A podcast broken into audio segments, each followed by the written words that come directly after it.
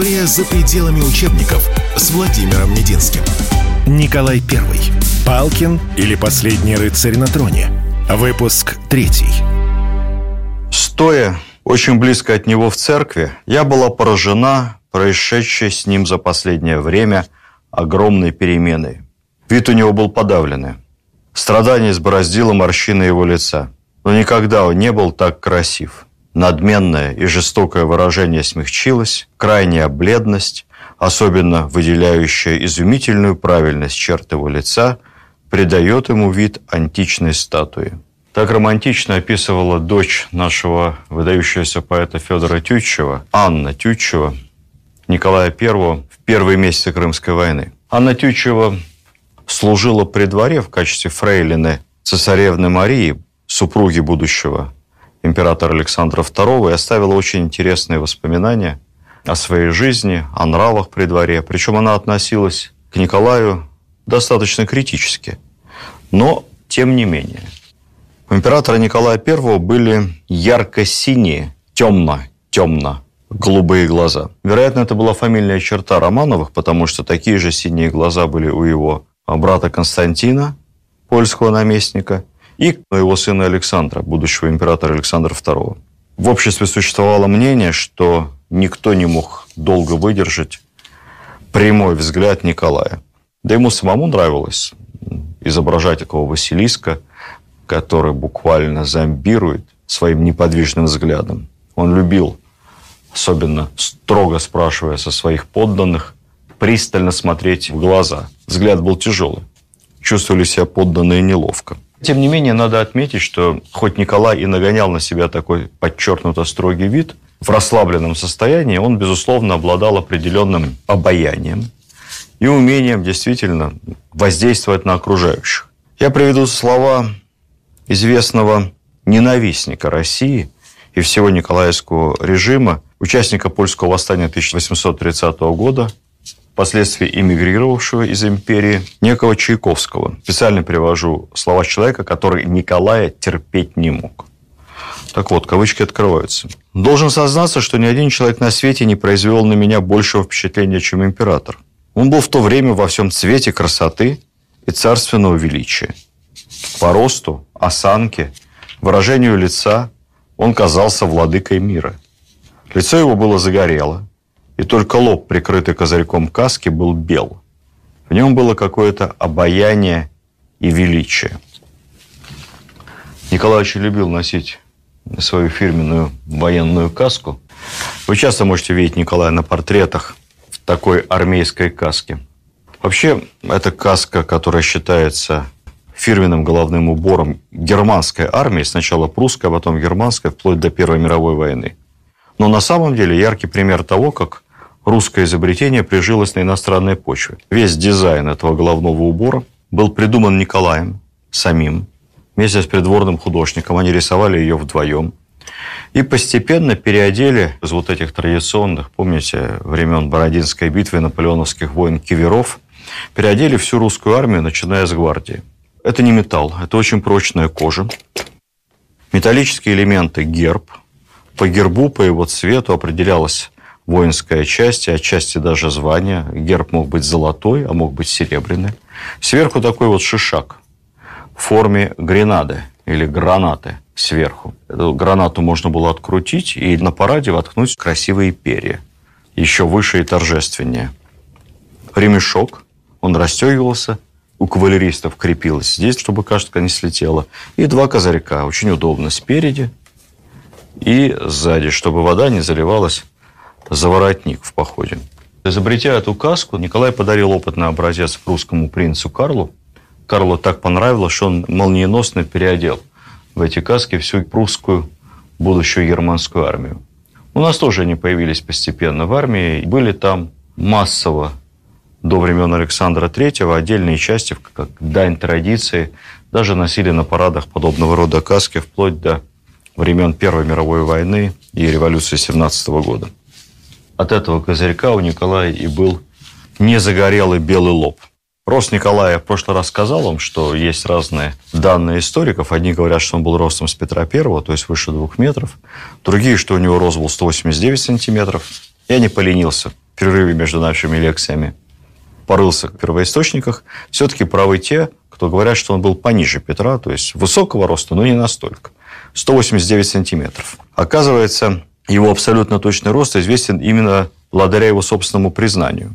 Как-то раз в разговоре с актером Каратыгиным, который играл в театре роль Петра I, Николай сказал ему, «Ты, брат, совершеннейший Петр Великий». «Нет, государь», — ответил актер, — «он был выше меня». У Петра был рост 2 аршина 14 вершков, а в тебе поинтересовался царь, а во мне только 12 вершков. Тогда Николай I померился ростом с Каратыиным и сказал, да, но все-таки ты выше меня. Вот у меня получается только 10,5 вершков. Я переведу всю эту старинную метрическую систему на современную. Два аршина и 10,5 вершков – это ровно 189 сантиметров. Это очень подтянутый, спортивный и физически сильный человек, который поддерживал военную выправку и прекрасную физическую форму на протяжении всей своей жизни. Как я вам уже рассказывал, его традиционная утренняя зарядка – это набор разработанных им специальных военных упражнений с ружьем, довольно тяжелым. Однажды в разговоре с императором его министр, самый либеральный министр императорского правительства, граф Киселев, похвастался, что он очень любит играть в кегли, и кегли полезны для здоровья мы понимаем с вами, что это не современные кегли, тогда никаких кегельбанов автоматических не было. Палку бросил, кегли сбил, дальше сам побежал ставить их назад. То есть это такая игра активная. Ходишь вперед-назад, постоянно расставляя что-то похожее на городки. Поэтому эстетика фильма «Биг Лебовский» была графу Киселеву непонятна. Это все-таки активная игра. Но, тем не менее, Николай все равно сказал, что это какое-то детство, ерунда. И он считает, что для здоровья мужчины гораздо полезнее упражнения с ружьем, более тяжелые. Он даже добавил, что 20 лет не проходило ни дня, чтобы я с большой пользой для здоровья не занимался этим движением, как называл он, деланием ружьем. Делание ружьем было особой николаевской спортивной гимнастикой. Наверное, его ироничное отношение к кеглям распространилось бы и на современный бадминтон, но я вашу иронию в данном случае не разделю, потому что бадминтон действительно очень полезен, особенно для тех, у кого плохое зрение, близорукость. Ни один вид спорта так не помогает, ну, естественно, в детском подростковом возрасте, компенсировать близорукость и остановить ее развитие, как бадминтон – если вам будет интересно, залезьте в интернет, это не относится к нашей э, лекции, и посмотрите, почему.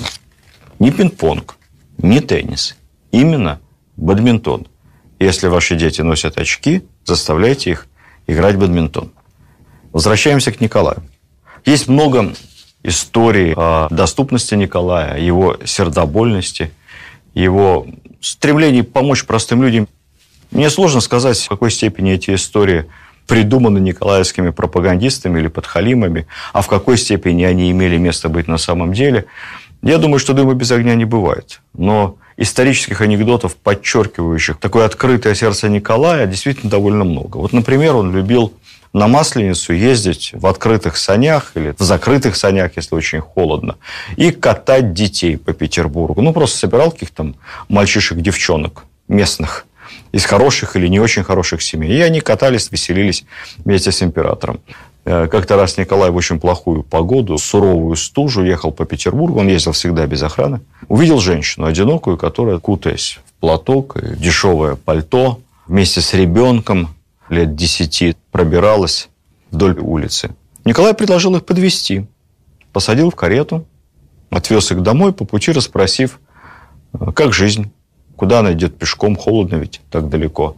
Женщина оказалась офицерской вдовой, ну, какого-то младшего офицера, погибшего на войне. Пожаловалась, что денег нет, что офицерской пенсии ни на что не хватает.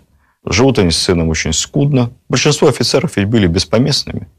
Вот действительно жили только на жалование и перспективу, дослужившись до какого-то серьезного чина, может быть, приобрести крошечную деревеньку, которая бы вместе с офицерской пенсией дала бы возможность более-менее спокойной старости. Муж ее погиб, не дослужившись.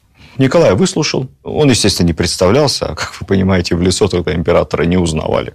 Он предложил ей подойти в Зимний дворец, сказал, что он там где-то служит а, в охране. Написал какую-то короткую записку одному из своих офицеров, видимо, помощников. Он говорит, ну как, кто же меня в зим не пустит?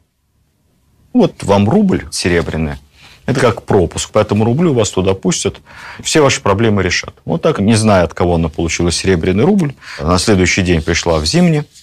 Ее встретил кто-то из адъютантов Николая, попросил описать все события ее жизни. Все было проверено, личность была удостоверена, после чего ребенок был определен за казенный счет в кадетский корпус.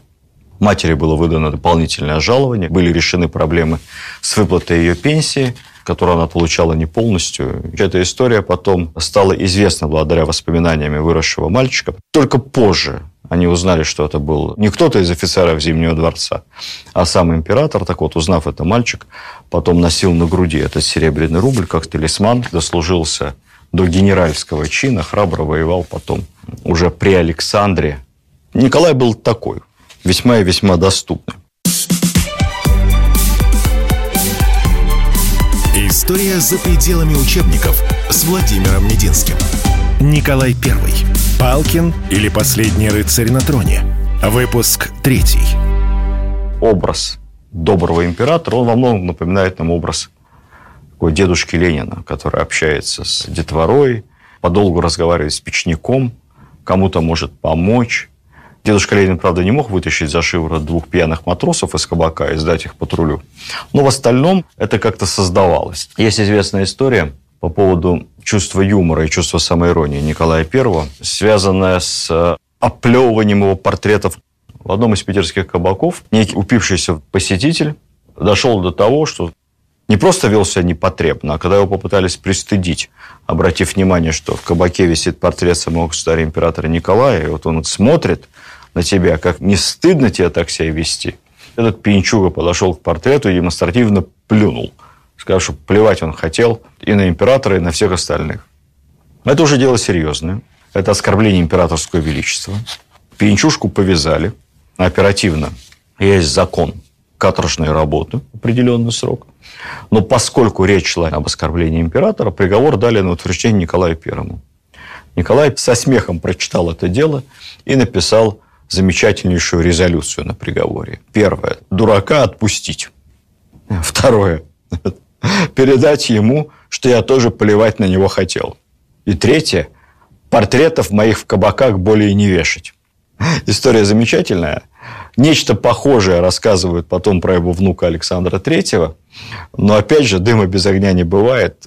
Понимая их характер, я уверен, что такое могло произойти и в одном, и в другом случае во время одного из очередных обострений русско-турецких отношений турецкий султан решил привлечь на свою сторону пленных русских офицеров. Предлагал перейти на службу. С очень хорошим жалованием, кстати сказать. Качество нашего офицерского корпуса было значительно лучше, чем турецкого. Так он приглашал их на службу в турецкую армию с сохранением того же самого чина, что у них было в императорской армии, в русской, естественно, с большим гораздо жалованием, и без обязательства переходить в мусульманскую веру. Или продолжая сидеть где-то там в яме, жди возможного обмена. Тогда с этим были большие сложности. Я, честно говоря, не знаю ни одного случая, чтобы кто-то покусился. Мы перешел с русской военной службы на турецкую, но шума вокруг этой инициативы султана было много. Когда об этом донесли Николаю, Николай улыбнулся и сказал, а ведь жаль все-таки, что я не могу перейти на турецкую службу в том же чине. Я думаю, что это решило бы все наши проблемы с Турцией единым разом.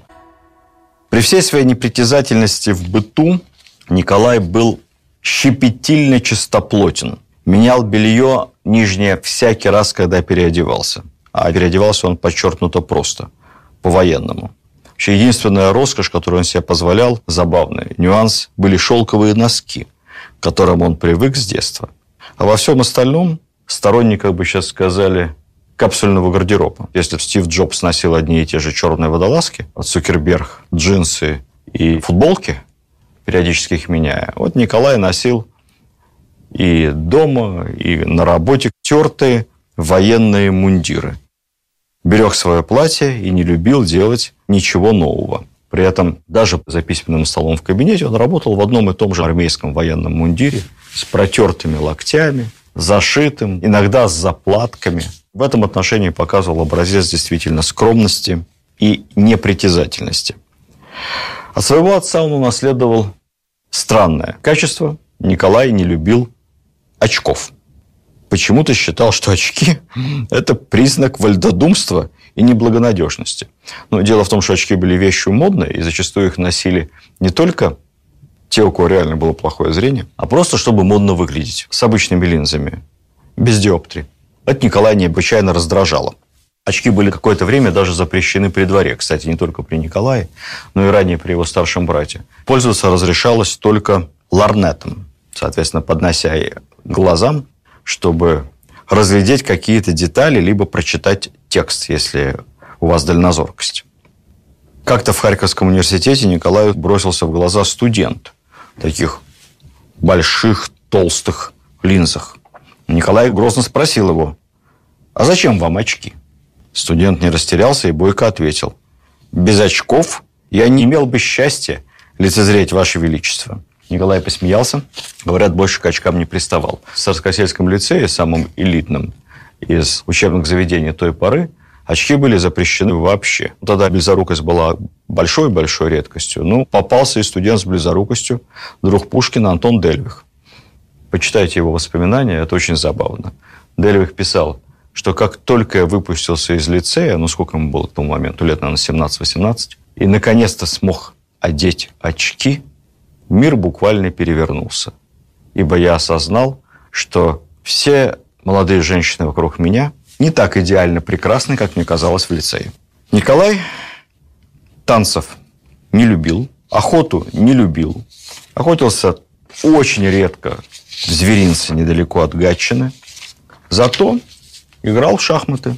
Играл хорошо. Кстати сказать, я недавно сам узнал, впервые интересуясь историей Петровских ассамблей, что на их ассамблеях в самом-самом начале в карты ведь не играли. Играли в шахматы.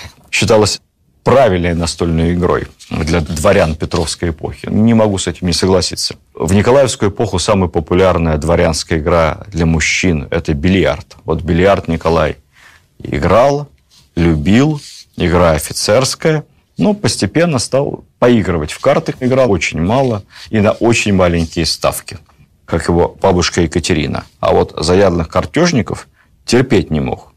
И официально резко выступал против азартных игр на деньги и игровых притонов, которые приводили тогда к разорению целых дворянских семей. Согласно указу 1832 года, Сенату было приписано прикрывать подобного рода подпольные казино, а всех игроков, цитирую, предавать суду для строгого по закону наказания без всякого различия звания и чинов, усугубляющих по мере возвышения он их виновность. Ну, то есть, чем выше вы в чине, а предаетесь при этом порочным карточным играм, тем более будет для вас наказание. Не могу не согласиться, что в этом отношении государь-император был абсолютно прав. Если мы вспомним с вами судьбу Александра Сергеевича Пушкина и какую негативную роль в его финансовом положении играло увлечение карточными играми, я думаю, мы все с вами с Николаем согласимся. Тройка, семерка, туз – это была большая проблема для нашего великого поэта. И не только для него. Недавно в Малом театре посмотрел замечательную постановку, классическую, простую, и в то же время настолько легкую, интересную и современно звучащую, под несложным названием «Игроки». Николай Васильевич Гоголь, вспомните.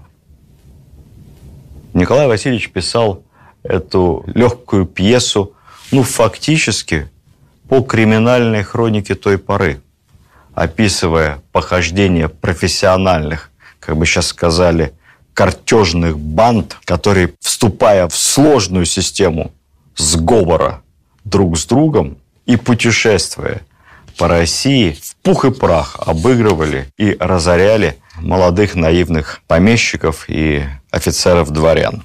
Так что игроки, я вам рекомендую, посмотрите.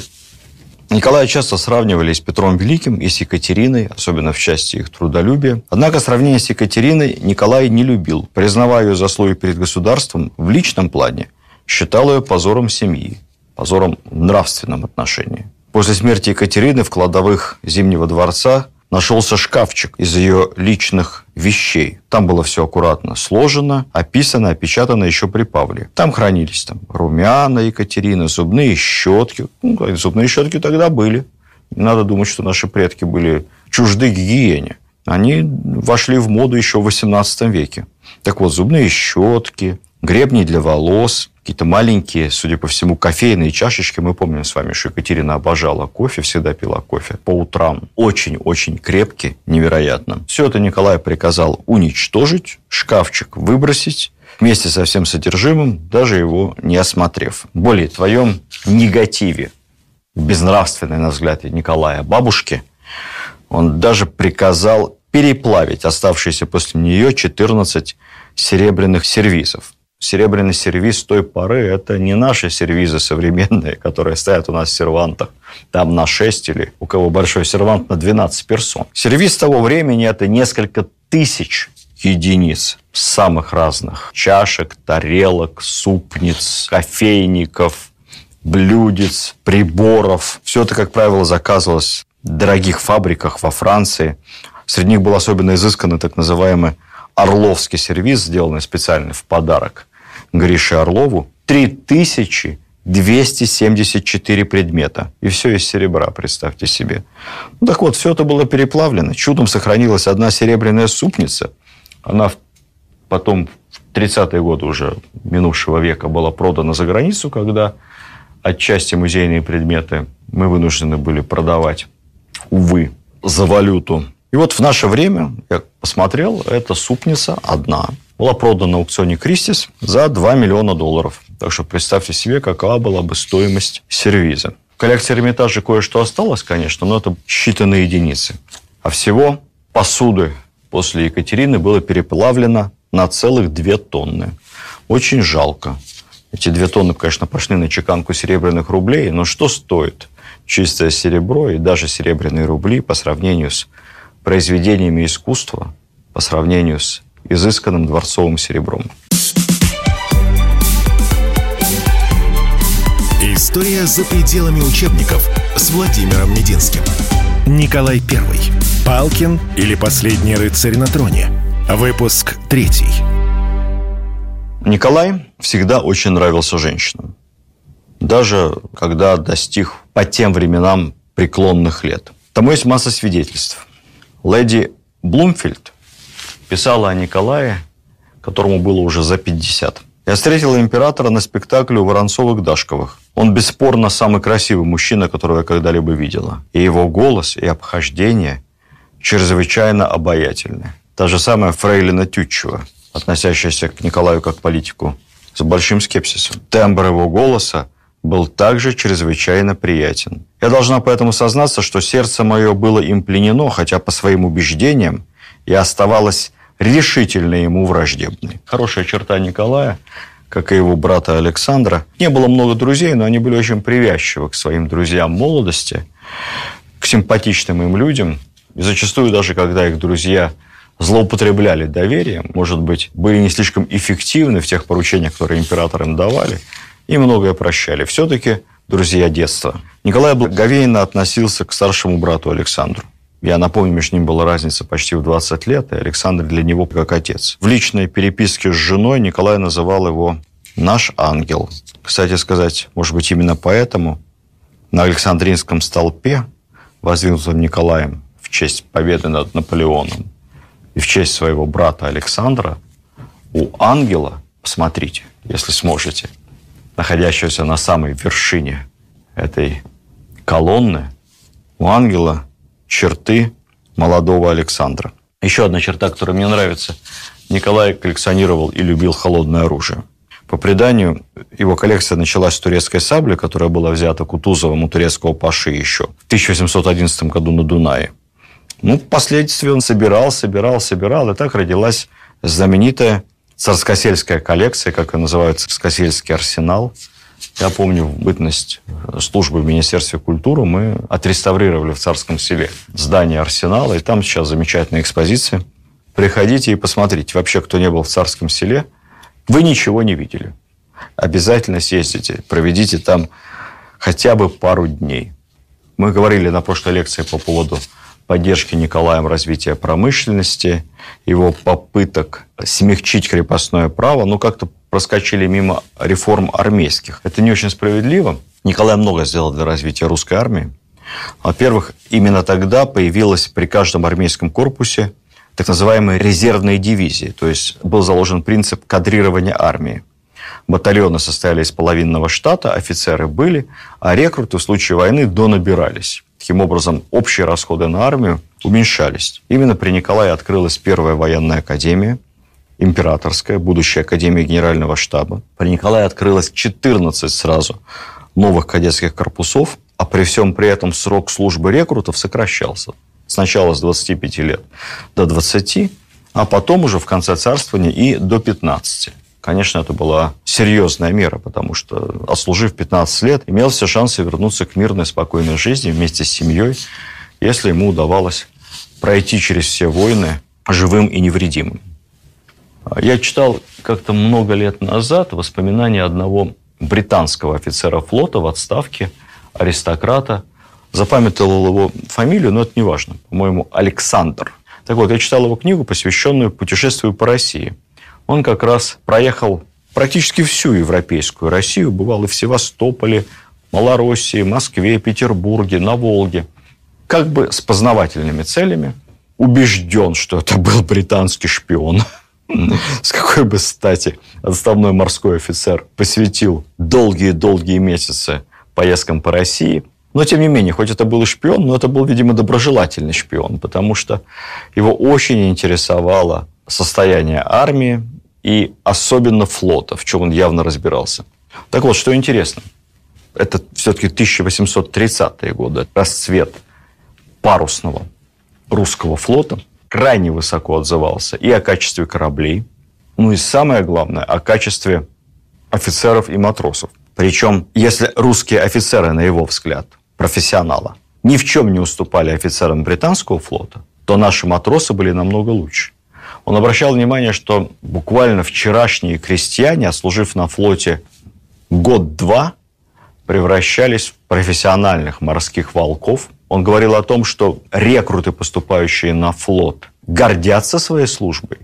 Служба очень тяжелая. И отношения между русскими офицерами и матросами не в пример благороднее и уважительнее, как ни странно, чем отношения на британском флоте. И, конечно, офицер относился к матросу, который мог быть вчерашним преступником, беглым, ну, либо просто нанявшимся бродягой за гроши на флот, безусловно, как человеку не второго, а даже третьего сорта. Николай не только сам любил ходить в мундире военном и не снимал его ни в домашней обстановке, но и практически одел в мундиры всю Россию. Не только армия, но и гражданские мундиры. Была введена единая система отличия должностей по мундирам. Мундиры были одеты все государственные чиновники – при этом предусматривалась парадная, праздничная форма, будничная, особая, дорожная, летняя. В общем, в этом было не мудрено запутаться, но фактически на все случаи жизни у тебя был мундир. Даже студенты носили мундиры, специальная была у них форма, красивая, с золотом шитыми петлицами на воротничках и со шпагами. Шпага э, у студентов была, правда, без темляка, но тем не менее вполне настоящая и вполне себе боевая. Как-то это придавало строгости и ответственности. Не надо было задираться. Это ведь, не дай бог, дойдет дело до шпах. Наверное, были студенты более вежливыми. Я тут не захватил с собой. У меня дома есть вариант палаша, ну, такого тяжелого и очень страшного, с которым ходили студенты военно-морских училищ в императорской России, а потом и в Советском Союзе. Эти палаши отменили у нас только после Великой Отечественной войны, где-то в 50-е годы, когда было несколько случаев, ну, скажем так, хулиганского применения, может быть, по нетрезвому делу этих палашей в пьяных драках. Вот тогда решили все-таки от этого отказаться. Ну, я скажу вам, серьезное оружие. И э, если это было оружием сдерживания и оружием чести, наверное, в этом был определенный смысл по поводу мундиров и шинелей. Шинель появилась в нашей армии при Павле Первом. Это было замечательнейшее нововведение, которое спасло от болезни, обморожения многие поколения наших солдат. И была она поначалу немного другой, чем шинель современная. Ну, во-первых, у нее был такой вертикальный воротничок, симпатичный, разного цвета. По цвету можно было определить род войск, иногда даже воинскую часть, ту либо иную, погоны поверх шинели – Далее, награды можно было прикреплять на шинель, то есть не на мундир, а прямо на шинель, медали, ордена. Сзади эта шинель была не как сейчас, таким вот хлястиком с двумя пуговицами стянута по талии, а она, наоборот, имела несколько складок. Эти несколько складок хлястиком стягивались и застегивались. А почему несколько складок? Потому что если хлястик снять и шинель растянуть, то она увеличивала своей площади, ну и расстегнуть спереди, естественно, ну, наверное, раза в полтора. И превращалась в очень удобное зимнее одеяло. В жаркую погоду можно было эту шинель одеть прямо поверх рубахи, и тогда мундир не занашивать. Либо же свернуть. Шинель сворачивалась в очень удобный валик. Этот валик носился через плечо. Кстати сказать, во время боя вполне себе дополнительная защита. Кавалеристы складывали в шинель еще более плотный валик и крепили его спереди на седле. Поэтому кавалерист в походе, перед ним валик с шинелью. Замечательное фирменное изобретение нашей армии, прожившее два с лишним века. История за пределами учебников с Владимиром Мединским.